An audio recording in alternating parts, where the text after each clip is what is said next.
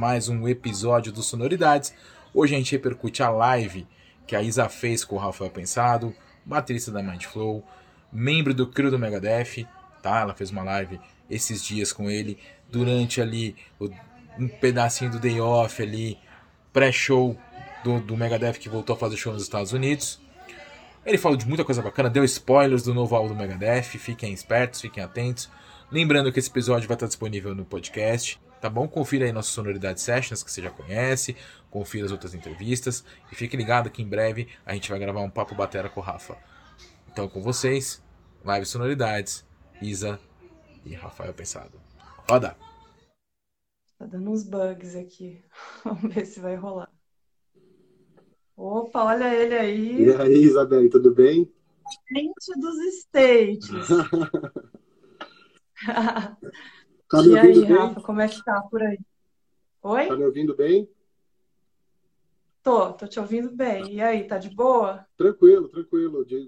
Hoje o dia começou cedo, a gente chegou em, em Las Vegas, né? Teve um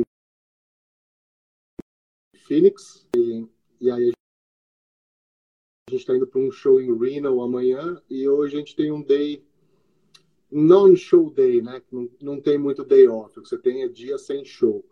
E aproveito para trabalhar com outras coisas também, aproveitar para é, atualizar as pendências. E aí eu fico aqui até meia-noite em Las Vegas e aí de noite a gente viaja para Reno para fazer é, o show de amanhã. Então, hoje você tá aí, hoje você tá num day off aí, tranquilo, no hotel, provavelmente, né? É, a gente está num hotel. Eu, na verdade, eu estou saindo de um call, entrando em outro, é, aproveitando um break para fazer essa live legal, trocar uma ideia com a galera. E depois já tenho algumas outras coisas para fazer, mas até umas. Agora são quatro horas aqui em Las Vegas, até umas sete é, eu tenho algumas atividades. E depois eu vou, acho que eu vou até o Museu do Crime, que é aqui do outro lado da rua do hotel que a gente está. E aí o David também quer ir lá conhecer e tal. Então, aproveitar um pouquinho. né? Essas são algumas vantagens de da característica do trabalho na estrada, né? Se aproveita algumas situações que normalmente, é, numa situação cotidiana de trabalho, não, não apareceria, né? Então eu tento aproveitar ao máximo essas oportunidades também. Bacana. Ele deu um spoiler aí, agora ele falou do Dave. Deixa eu falar para vocês, gente. É, o Rafael é baterista, né? Começou a tocar aí com sete anos de idade, é, cofundador da banda de rock Mind Flow, e hoje ele mora aí nos Estados Unidos, tem um trabalho bastante importante, como eu comentei antes, né? Aí dentro do show business, é um cara multitarefas aí, trabalhando com uma banda grande, já vou falar disso. E preciso fazer um, um, um, um parêntese aqui, que o patrão dele é um cara que as pessoas realmente chamam de patrão. Esse cara é um patrão, realmente. É, a gente vê vários memes aí nas redes sociais, né? Que ele é um boss, que ele é um patrão, enfim. É, e ele tem uma fama aí de não aliviar nada para ninguém, né? Essa fama que a gente conhece, depois você vai falar um pouquinho disso também. Vocês sabem, ele falou do Dave, do Dave Mustaine, quer dizer, um super patrão aí, É um cara mundialmente conhecido e tem essa fama aí muito de não aliviar as coisas. Eu não sei se é uma lenda, se não é. O Rafael já trabalha ali no, no Megadeth há um bom tempo, pode ser que seja uma lenda, né? É, então, queria te agradecer por essa conversa aqui, por ter topado participar hoje do Sonoridades, né? A gente fica muito contente. O Java te mandou um abraço. É, Grande Java. A gente sabe que tem muita gente aqui no Brasil que realmente gosta do teu trabalho é, e sabe da tua importância hoje no show business, trabalhando com trabalhou aí com várias bandas, inclusive com a sua banda mesmo, que era o Mind Flow, né? É, fazendo aqui minha pesquisa hoje, é, eu cheguei a ler uns, uns comentários que, que, que, a tua banda é considerada aí um Dream Theater brasileiro, assim. Achei sensacional isso. Achei demais. Ah, legal, obrigado. É, mas para a gente iniciar um pouquinho, é, eu queria saber assim do teu início de carreira, como você decidiu ser músico? Porque eu acho que ser músico é meio um dom também, né? Uma coisa que é um chamado, assim. E como que surgiu o Mindflow? Então, é, pô, obrigado aos Sonoridades, obrigado Isabelle, obrigado ao Java é, pelo, pelo convite. Né, eu acompanho o programa de vocês, é, é, torcia para um convite, então recebi, obrigado mesmo.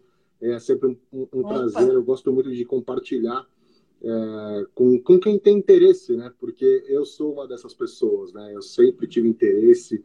É, quando, quando eu ia na galeria do rock de moleque, a parte mais legal dos vídeos que me interessavam era o, o backstage, né? O making off da coisa, o que, que, acontece ali, né? Como é que é tudo aquilo é feito. Então, é, é um universo fascinante para mim, o, o, mundo do entretenimento, o, a, a, qualidade de trabalho que pode ser feita, essa magia com, com quem consome o entretenimento, né? é global, como você mesmo disse, no caso do, do, do Megadeth, é uma marca global. É, Para mim, é, começou tudo de pequeno, eu morava em São Paulo, é, num, num, bairro que chamava, chama Planalto Paulista, é, perto da Praça da Árvore, aquela região. E eu tinha um vizinho que ele mudou para uma casa ao lado, é, e eu andava de bicicleta na rua com 5, 6 anos é, e via ele sentado na calçada dele com Walkman, jaqueta de couro, cara de mal, tal assim. Ele devia ter uns 15 anos na época. E aí um dia eu parei com a bicicleta na frente dele, assim, falei, meu, o que, que você tá ouvindo, né? Ele, ah, heavy metal, alguma coisa, Judas Priest. Eu falei, nossa, não, nunca ouvi falar nisso, né? E aí, todo dia que eu ia andar de bicicleta, eu via ele lá, a gente começou a ficar amigo, eu comecei a ficar amigo dos irmãos dele, e chegou uma época que ele ganhou uma bateria é, dos pais dele. E aí o irmão dele me chamou para ir ver o ensaio da banda dele. E isso eu tinha uns seis anos. E aí eu fui ver o ensaio e vi ele tocando bateria, né? E aí uma criança de seis anos, você, você bota em frente de um cara tocando bateria, é impressionante, a coisa mais impressionante que, que você pode ver na vida até aquela altura, né? E aí foi um, né, uma avalanche de, de, de vontades de querer tocar, querer tocar, querer tocar. Só que qual que é a seriedade de uma criança de seis anos, né? É, uma, é tudo muito espontâneo, né? Não, é, e, e, naquela época era muito difícil para eu ter uma bateria, ainda, ainda não estavam abertas as, as importações né, de, de produtos é, importados, tinha muita escassez de, desse, desses produtos no mercado, e a casa que eu morava não tinha espaço né, para eu ter uma bateria. Simplesmente não, não tinha como fazer aquilo acontecer. É, e aí eu fiquei um ano pedindo para minha mãe, puta, quero uma bateria, quero uma bateria, quero uma bateria. E, né, que bateria? Aí no meu aniversário de sete anos, eu pedi a bateria de novo, e ela falou, não vou te dar bateria, mas eu vou te dar um mês de aulas de bateria. E aí, vamos ver como é que vai, né? Você continua fazendo aula e coisa e tal. E aí eu comecei a ir fazer aula de bateria na Fast Music, existia na época, perto lá de casa, e eu dividia a aula com meu irmão. Meu irmão é, é mais velho, então é, eu dividi aula com ele. Só que aí depois ele parou e eu continuei. E aí, depois de cinco anos fazendo aula, que aí a gente mudou para uma outra casa, e, aí eu consegui ter uma bateria, minha mãe me deu uma, bateria com meu padrinho, e, e, aí eu comecei a tocar todo dia, e era só o que populava meu pensamento, né? Música, bateria, é, e conhecer outros músicos, né? Outras pessoas que estavam interessadas naquilo. E, e aí começa a conhecer quem estuda na mesma escola que eu, quem tem a mesma faixa etária, aí você começa a tocar em festival de escola. Eu lembro que na época tinha o Festival do Rosário, que era o maior festival de escolas, assim, tinha do Arquidiocesano também. Era super legal. Aquilo era, era o momento do ano, assim, que, meu, parava a minha vida, porque juntava um monte de, de adolescente fissurado por, por rock e que ia tocar naquele festival, e era, era o auge, né? E, e aí assim foi indo. E, e, em 99 eu tive a oportunidade de morar na Austrália. Eu fui morar na Austrália e o, o Rodrigo Hidalgo, que é um dos meus maiores amigos, é, foi me visitar no meio do ano. E aí a gente teve a ideia de montar o Mindflow, de ter uma banda que a gente fizesse as nossas músicas, não, não só tocar cover de outros artistas, mas vamos fazer as nossas músicas, vamos fazer o nosso caminho, vamos conquistar os nossos fãs, né? E aí, em 2000, eu voltei para o Brasil e a gente começou é, o que seria o Mind Flow, né? É, e aí ficamos 13 anos, né, de 2000 a 2013, ininterruptos, né? Foram cinco discos, fizemos turnês pelo mundo inteiro, ou seja, aquele sonho de criança a gente fez acontecer nos nossos termos. É isso que foi o mais importante de tudo. A gente aprendeu com os nossos erros, a gente é, quando a gente tomou cambal de gravadora, a gente aprendeu que para o próximo disco não seria gravadora, vamos montar a nossa distribuidora.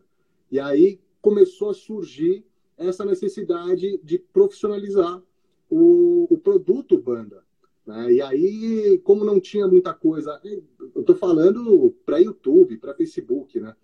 É, então uhum. a gente começou a ir atrás de quem são os promotores de cidades. Tinham tipo umas listas amarelas é, é, com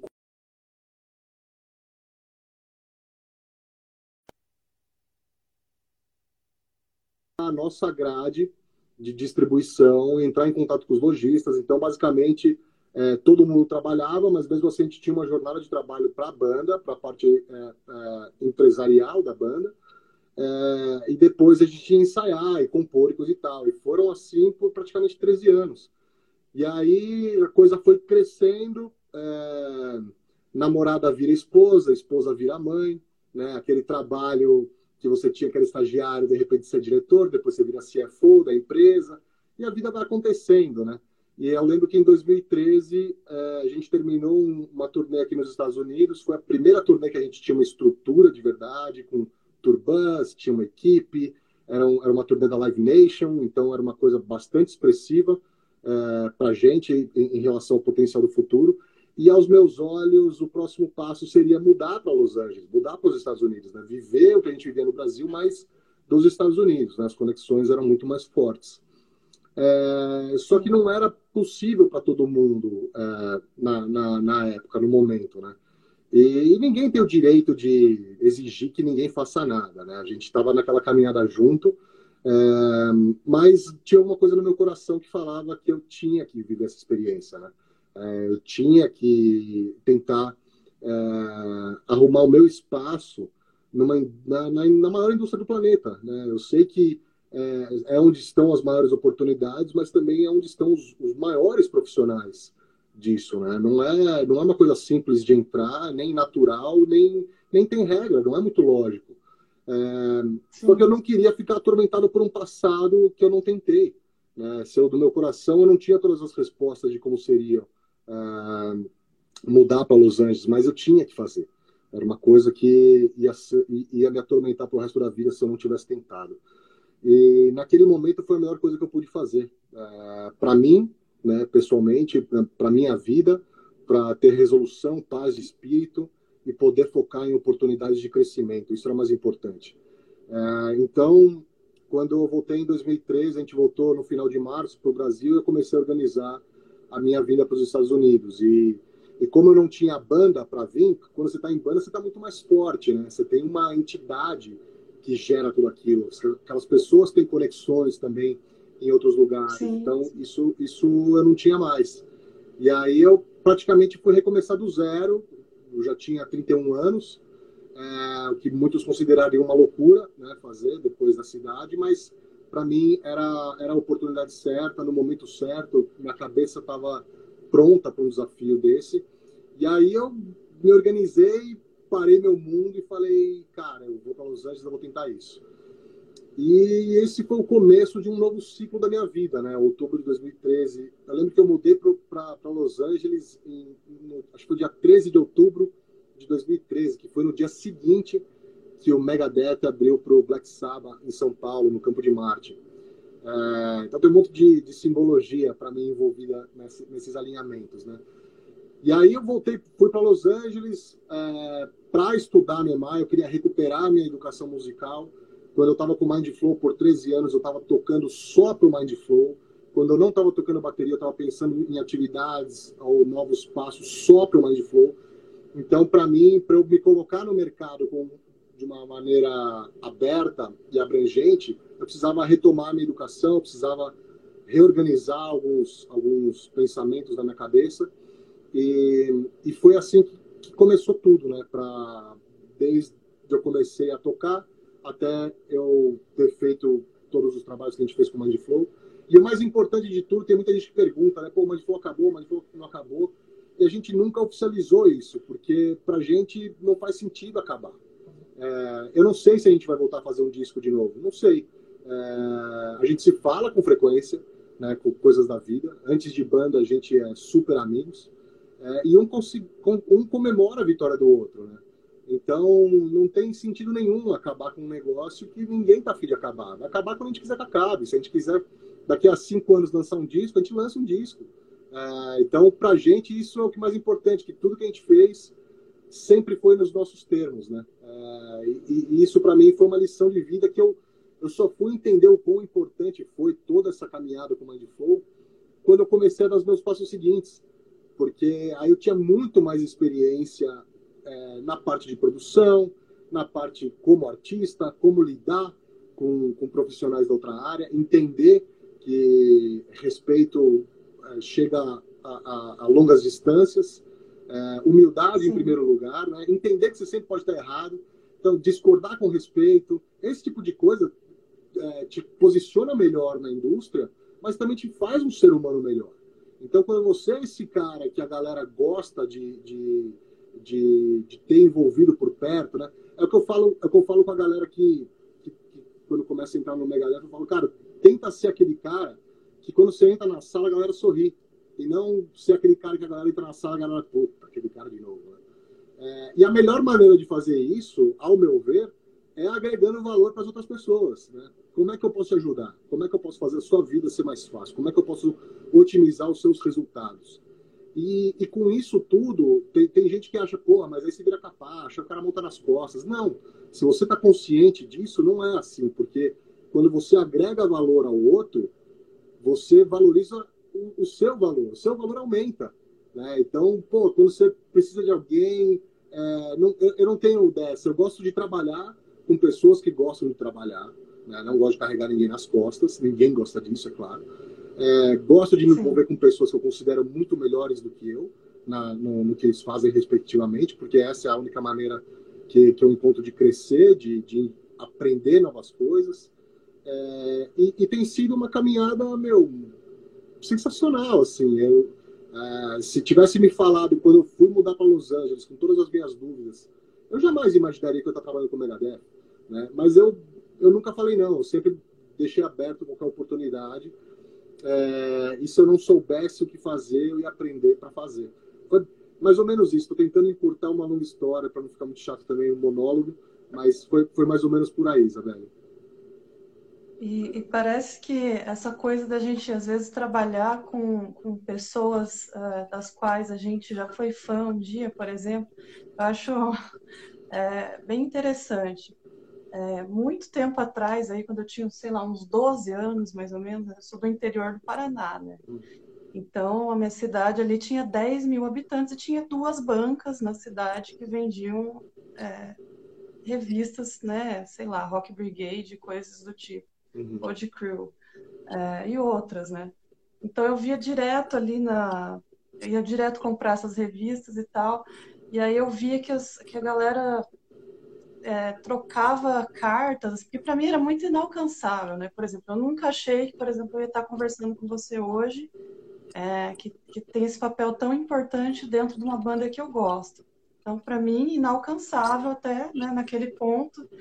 É, E aí eu lembro que tinha uma galera que trocava cartas e tal, e na, né, na minha mentalidade ali de uma pessoa do interior, meu Deus, como será que é ir num show desse? E aí a galera que, que trocava as cartas eram pessoas que já tinham ido no show. É, em São Paulo e tal. E para mim, impossível até o momento. Né? Minha mãe nunca deixaria. É, minha mãe nem, nem aprovava que eu ouvisse esse tipo de música ali na, na minha adolescência. Eu sei que eu escrevi uma carta para um cara que eu, meu, acho que o nome dele era, era Ronald F. E aí o cara, cara escrevi para meu, como é que é ir num show da, dos caras, assim?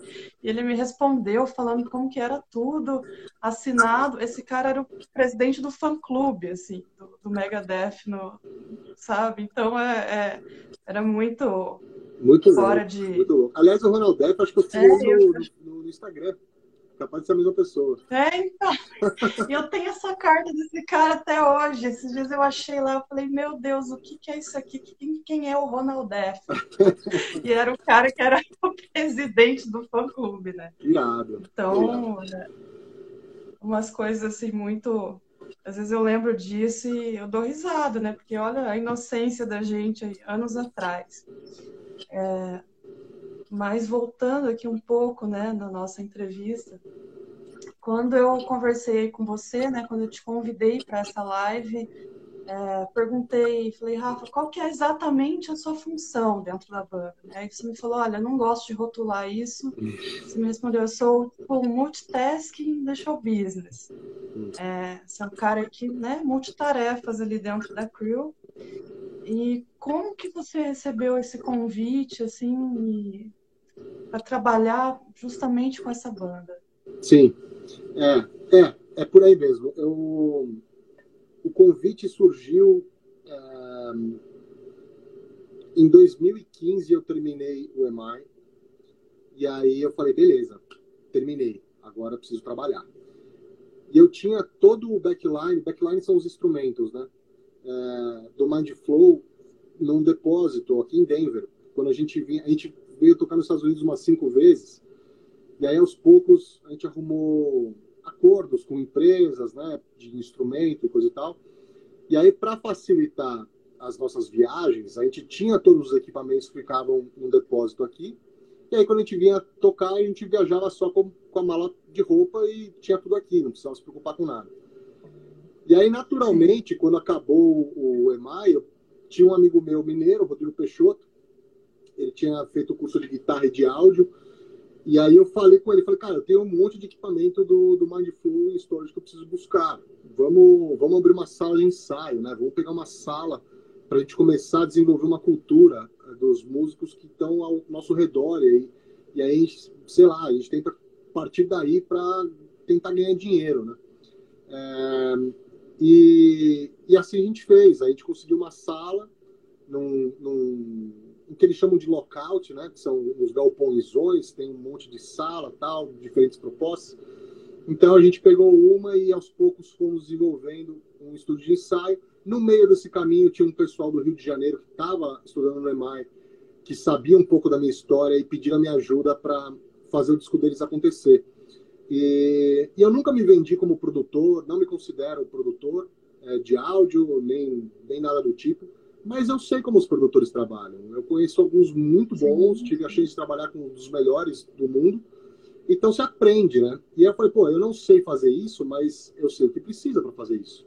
E aí eu chamei duas pessoas de confiança minha, montei um plano, apresentei para eles, é, e eles toparam na hora. E aí eu fui falar com a banda, falei, ah, essa é a minha ideia, esse é meu plano, apresentem para os pais de vocês, ou conforme é, quem for o responsável por essa parte. E aí eu lembro que a mãe de um dos membros da, da banda veio até Los Angeles para me conhecer, né? Quero saber quem é esse cara aí que tá falando essas coisas aí, é, está enganando meu filho ou não. É, e aí a gente se deu super bem, é, e ela, ela, falou, não, beleza, vamos fazer o disco. E a gente fez o disco deles, e, e deu tudo certo, foi uma experiência super legal. Só que logo depois, na sequência desse disco, meu sócio é, acabou conhecendo a esposa dele online no Rio de Janeiro e ele não queria mais ficar em Los Angeles. Começou a ficar difícil para mim. Eu falei, puta, agora eu não sei muito bem o que eu vou fazer.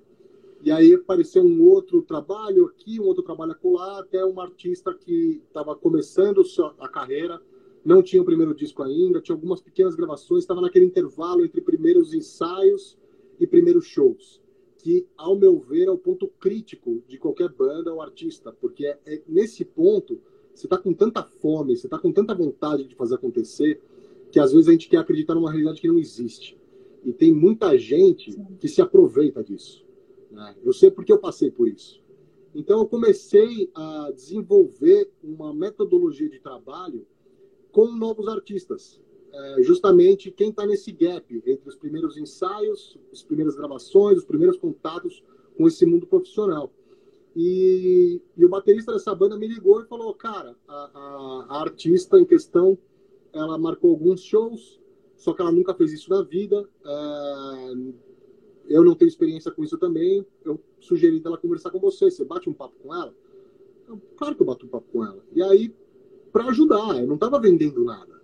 E aí eu fui conversar com Sim. ela, expliquei para ela o que ela precisava. Era um tour manager, mas um tour manager meio barra faz tudo, né? Porque era uma artista super no começo, não tem orçamento de trabalho, ela está pagando toda, todo o investimento, né? Isso precisa ficar claro desde o início. Ó, isso aqui você não vai recuperar, é, é isso, esse é o tanto do investimento que você tem que considerar.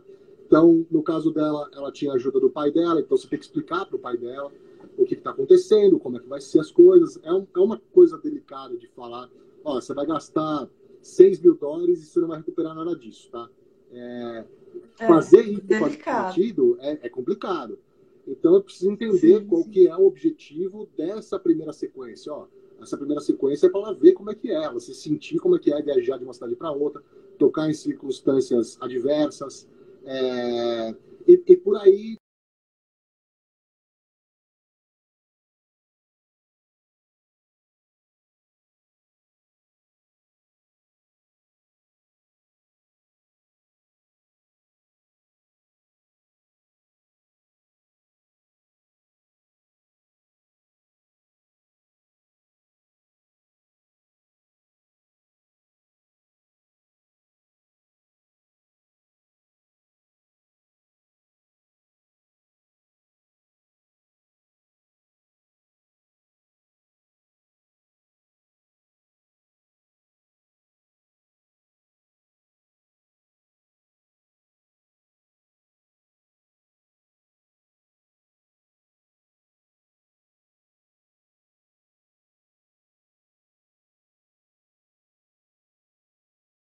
puta, é, precisamos de um novo Vic. É... Deu uma travada aí no teu vídeo agora. Até onde? Qualquer Até coisa. Travou a hora que você estava falando da, da, da, cantora aí, ó. Ah, tá. Tem alguém falando então, tá. E aí, e aí, a gente montou essa. Eu ajudei ela a organizar essa turnê, como que é viajar, né? Pegar um trailerzinho pequeno, cada músico, o justo para pagar é isso. Desde sugestão de como é a melhor maneira de viajar até quanto uh, pagaria para cada artista que estivesse viajando. Mas o mais importante é ela sentir o gosto daquilo, né? de se privar Sim. de descanso, ter que tocar às vezes embarque e não tem ninguém, uh, ter que entender como é que funciona isso, porque é, é, essa é a única maneira que você entende uh, que existe muito trabalho em torno disso que precisa ser feito. Né? o ir tocar é a parte mais legal, né? Agora, todo o resto é, é árduo, é muito trabalho. E, e... É, as pessoas só veem a parte boa do negócio, né? Pois é, e, e é, é, meio natural o músico, artista, principalmente na minha geração, ser aquele cara que não quer ir para o escritório. Né? Ah, não, eu quero tocar porque eu não quero ir para o escritório. Sim. Só que, meu, você tem que ir para o escritório.